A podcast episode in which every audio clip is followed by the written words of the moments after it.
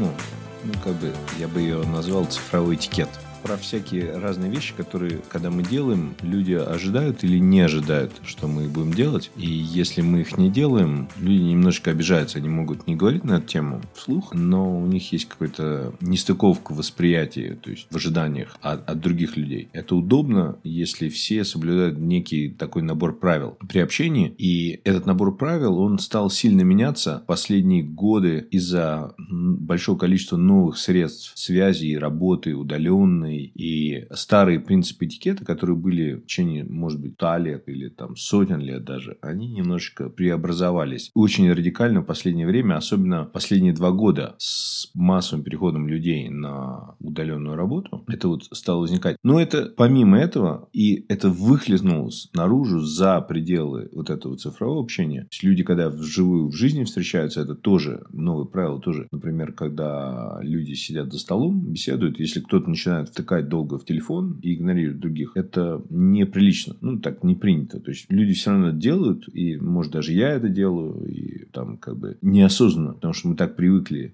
отвлекаться на все эти вещи, что иногда важно знать вот эти правила этикета. И я об этом хотел поговорить. Понял. Да, есть мысли на эту тему, есть наблюдения. И э, конкретно с телефоном. Но я думаю, что э, раньше телефонов не было, люди не могли ни во что втыкать, а сейчас они есть, и теперь мог, ты можешь показать неуважение уважение специально или неосознанно, слишком сильно пользуешься телефоном в присутствии других. И, например, у меня была такая проблема, и, наверное, есть, что я часто не предупреждаю людей, что я контекстно пользуюсь телефоном. Например, мы говорим на тему ресторанов, и у меня вдруг, я вспоминаю, что у меня есть классный совет, или я упоминаю, скажем, там есть классный ресторан, я тут же начинаю смотреть его на Google Maps, чтобы послать человеку, который находится передо мной, и ссылку на него. Но я об этом не заявляю, иногда забываю, и кажется, что я удаляюсь из нашего разговора. Вот. А, а, то есть нужно правила этикета в этом плане объявить. Сейчас я тебе найду и пришлю эту ссылку, пока не забыл. То есть тогда будет это э, принято как то, что это, наоборот, полезное действие с твоей стороны. И, ну, и все другие подтверждения, какие-то дополнительные факты, которые нужно найти в телефоне, или информация, которая не терпит ожидания, что нужно это сделать как можно быстрее. И с часами то же самое, с Apple Watch и другими smart watch.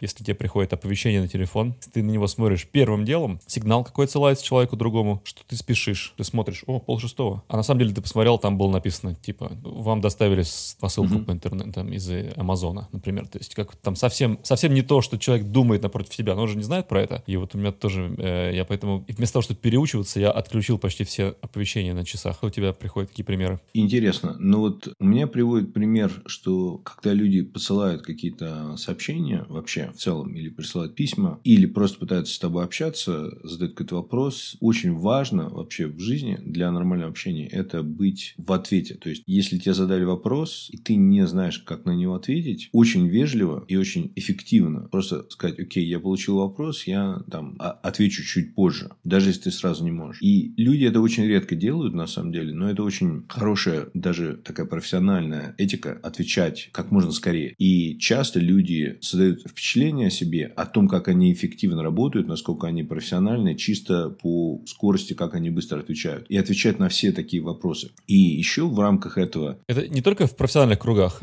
Да, это, это во всем. Ты, ты бы добавил э, это, это к, к межличным отношениям, отношениям. Да, да. Просто в быту. Друзья, родственники. Да, да, да. Это пришло из бизнес-мира, но если это в быту используется, это другой человек просто намного лучше это тебя воспринимает, когда ты быстро отвечаешь, не пропадаешь. Я для себя решил, что я ставлю оповещение, что мы, я про, сообщения прочитаны мною. Многие, наоборот, не любят эту функцию но в разных программах. Не любят давать знать, когда люди прочитали. Мне, наоборот, нравится. Это подталкивает меня, потому что если я никак, по какой-то причине, например, не хочу отвечать человеку, я скорее всего, должен как-то решить вот эту Словами. проблему мою или какую-то нестыковку словами напрямую, либо для себя, либо вместо, между в. И опять я хотел сказать, что я не то, что я во, вообще идеально такой все поступаю, я, у меня есть этикетная цель, к которой я стремлюсь. Это не идеальный процесс для меня, и, соответственно, я стараюсь ожидать, предоставить больше, чем я хотел бы для других, и ожидать меньше от других, и с пониманием отнестись к их проблемам. Так вот, еще к ответам мне нравится, когда люди дают развернутый ответ. Если ты говоришь, давай завтра встретимся, там там пойдем на ужин или там, неважно, что такое, вот, будем записывать подкаст. Очень часто люди говорят просто в ответ, да, окей, хорошо, отлично. Более правильно говорить. Это хоть что-то. Это, это хоть что-то. Это уже, уже прогресс. Лучше, идеальный вариант, это на самом деле ответить отлично, хорошо. Завтра там, в 12 мы созванимся по Zoom или по Телеграму или как-то еще. Записываем подкаст на такую-то тему. Это вот развернутый ответ. Это очень-очень хорошо. Mm-hmm. Просто не лениться. А, а, Но... а действительно выразить мысли, которые ты бы сказал словами в присутствии. Да, потому что это убирает такое огромное количество недопониманий. Да, человек думал, да, может не по зуму, может на другую тему, или э, созвониться не завтра, а они думали, может быть завтра, может быть другой день, или в один из следующих дней. Вот развернутый ответ очень сильно помогает убрать все эти недопонимания. 100%.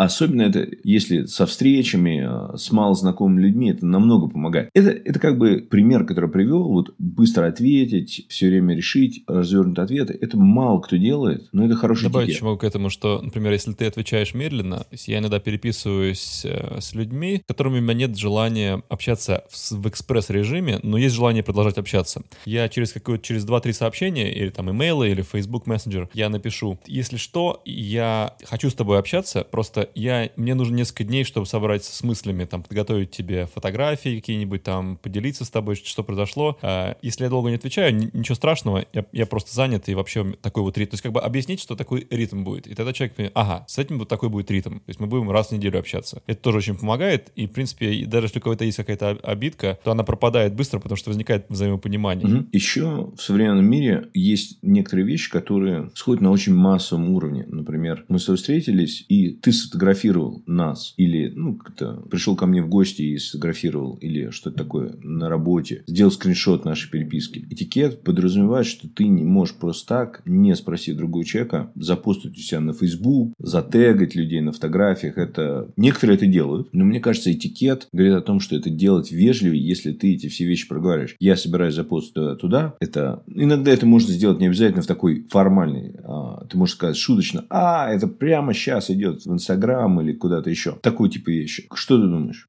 Да, я думаю, да, э, что если ты уже создал прецедент с человеком, что вы так делаете, что вы друзья, там, что вы там друга тагаете, я думаю, что это можно. А делать без спроса, если не, mm-hmm. это уже установлено. А если с, не было это обговорено никогда, и человек особенно не, мало знакомый, то, конечно, да, нужно... Это, тагать точно нужно с разрешения, хотя я отключил такие функции, например, там, в Фейсбуке меня нельзя протегать. Но многие так не беспокоятся об этом. Ну, это, это хороший момент может быть, для кого-то покажется это слишком, но лучше слишком, чем, чем никак. Да. Но вот это опять этикет, мне кажется, это из области, когда ты стараешься сделать что-то слишком, но чтобы человеку было комфортно.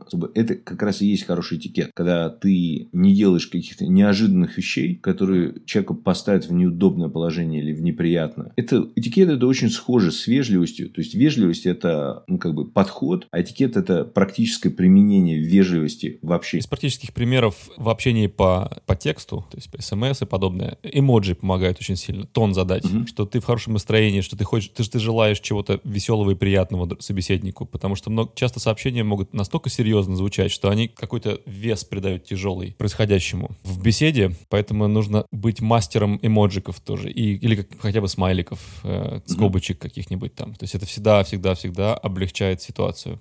И еще я заметил, что некоторые люди, ну, на самом деле некоторые, большинство, в каких-то вещах немножко необычно себя ведут в цифровом виде. Ну, к примеру, если человек там не любит, чтобы его фотографировали, это вежливо с его стороны давать о таких необычностях. Человек должен знать, что это необычно, а осознавать. Потому что если он не знает, это, ну, как бы по-детски. Человек должен осознавать, что он что-то делает необычно, не так, как все ожидают. И говорить новым или малознакомым людям, или с кем редко общаешься, о таких необычных. Или, например, кто-то не любит, чтобы его шерили, location. Кстати, о location е. Минус сразу, что если ты хочешь кого-то куда-то пригласить, хорошим планом этикета, я считаю поделиться ссылкой на карту. Это может быть Google или Яндекс, неважно какая карта, э, чтобы человек мог легко и точно, чтобы не было никаких недопониманий в этом Старбаксе или в этом Старбаксе. Ты прислал ссылку на именно тот, который ты имел в виду, там ты встречаешься. Еще лучше добавить к этому, поделиться живым твоим местоположением, чтобы можно было видеть, да, насколько ты там, если опаздываешь, что далеко ты, не такое, это все очень сильно облегчает такой transparency на 15 минут, на час, там, не знаю, это, это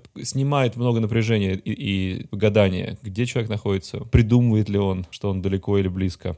Современные программы, как Telegram или WhatsApp, позволяют людям делиться живой location. Мне кажется, вот тоже часть этикета, если вы с кем-то договариваетесь и там, условно, двигаетесь к какой-то общей точке, и кто-то поделился с тобой вот этой живой location, в принципе, мне кажется, вежливо в ответ поделиться своей location тоже. Не все это делают, некоторые люди это никогда не делают. И тут непонятно. Вот человек не хочет, а, что-то от тебя скрывает. Это вот создает вот этот дискомфорт. И для чего этикет нужен? Что и если есть какая-то причина, почему почему ты не хочешь делиться location. В принципе, особенно если с человеком, с которым ты часто общаешься, например, твой girlfriend э, или, или там boyfriend или кто-то из коллег, и ты не хочешь делиться с location, это надо обсудить, в принципе. Потому что ожидание, что если он с тобой поделился вот этим местоположением, то в ответ происходит подобное действие. И это вот эта такая современная манера. Есть другие вещи еще, которые более тонкие. Например, я не знаю, как с этим обсуждать. У людей, например, могут могут быть адресная книга и контакты. И информация о тебе может быть там записана дополнительно, которую ты поделился с этим человеком. Предположим, в адрес кни- книги ты ему рассказал, когда твой день рождения, сколько тебе лет, где ты работаешь, имя твоей подруги и, и такие вещи. Он записал в адресную книгу. А дальше этот человек идет и скачивает себе новое приложение какое-то App Store или с Google Play. И дальше это приложение просит поделись своими контактами. Человек делится своими контактами. И вот вся информация, которую ты сказал человеку, который в принципе принципе, ты не подразумевал для себя. Дальше эти э, приложения могут выкачать и начать продавать, показывать другим. Это массово происходит на самом деле. Вот здесь для меня очень такой тонкий момент. Как бы этикет говорит, что в принципе это делать нельзя. То есть нельзя так вот делиться этой информацией, особенно часто. Но люди это делают неосознанно. Мне кажется, часть современного этикета – это умение и знание каких-то базовых систем да, безопасности, какой-то ответственности, цифрового порядка. Это тоже часть этикета. То ты не можешь быть совсем идиотом. То есть если ты себя ведешь типа, а я не знал, я такой бестолковый, это тоже нарушение этикета. И раньше это было редко. То есть ты не можешь садиться за руль машины, например, друга, если ты не умеешь водить или у тебя прав нет. Этикет подразумевает, что если у тебя нет прав, ты не сядешь за руль, даже если ты умеешь водить. И ты, или ты скажешь, если тебя просят, ты скажешь, у меня прав нет, это, я не должен это делать. Но с цифровым миром это, это очень сильно обновилось, и многие там даже профессионалы иногда это знают, не полностью. Класса в школе нет такого цифрового этикета пока что. Да, то есть мы еще не можем рассчитывать на какое-то общеобразовательные какие-то курсы, которые тебе это скажут. Но вообще было, было бы неплохо в, каком-то классе школе это объяснить эти, или периодически обновлять эти данные, объяснять. А, ну и вообще как бы такие эти общественные данные, общественный этикет должен как бы ну, передаваться более активно. Это иногда может как нравоучение звучать там, но выразить надо, если это создает большие неудобства и непонят, непонятки меня в этом году было очень много моральных переживаний из-за вот этого непонятного поведения в плане договора о встречах и э, делением, поделиться локацией. А я хотел еще добавить, а, например, если ты делишься ссылкой на YouTube или на какой-то сайт, э, мне кажется, хорошим правилом этикета должно быть добавить одну строчку, почему mm-hmm. ты поделился с человеком этим. Э, например, такой простой, как там, типа, я посмотрел это видео, просто обалдел, очень mm-hmm. советую. Это уже хорошо. Вот. А еще, а еще лучше, помнишь, мы говорили на тему такого, здесь они ее развернули еще лучше. Вот я очень, очень люблю такое дело и, и, и, и не очень люблю э, абстрактные ссылки на, не, на видео, которые или на сайты, которые мне ни о чем не говорят сами по себе. Я даже, может быть, иногда их проигнорирую, потому что не очень уверен, нужно ли мне это или нет, без контекста. Естественно, когда у тебя есть дружба и отношения и какой-то контекст, который живой и он свежий, можно этого избежать. Например, в течение следующих там месяцев я тебе буду накидывать все про создание шрифтов. Там, ты не будешь удивляться, что я не пишу тебе контекст, почему. Ну, там тоже можно, конечно, добавить. А, но в целом, если... Вот, например, сегодня написал мне дружок, с которым мы очень редко общаемся, раз в год. Иногда он мне присылает ссылки на YouTube, но он всегда добавляет строчку, почему мне прислал конкретное видео. Вот, очень приятно. Я смотрю их всегда.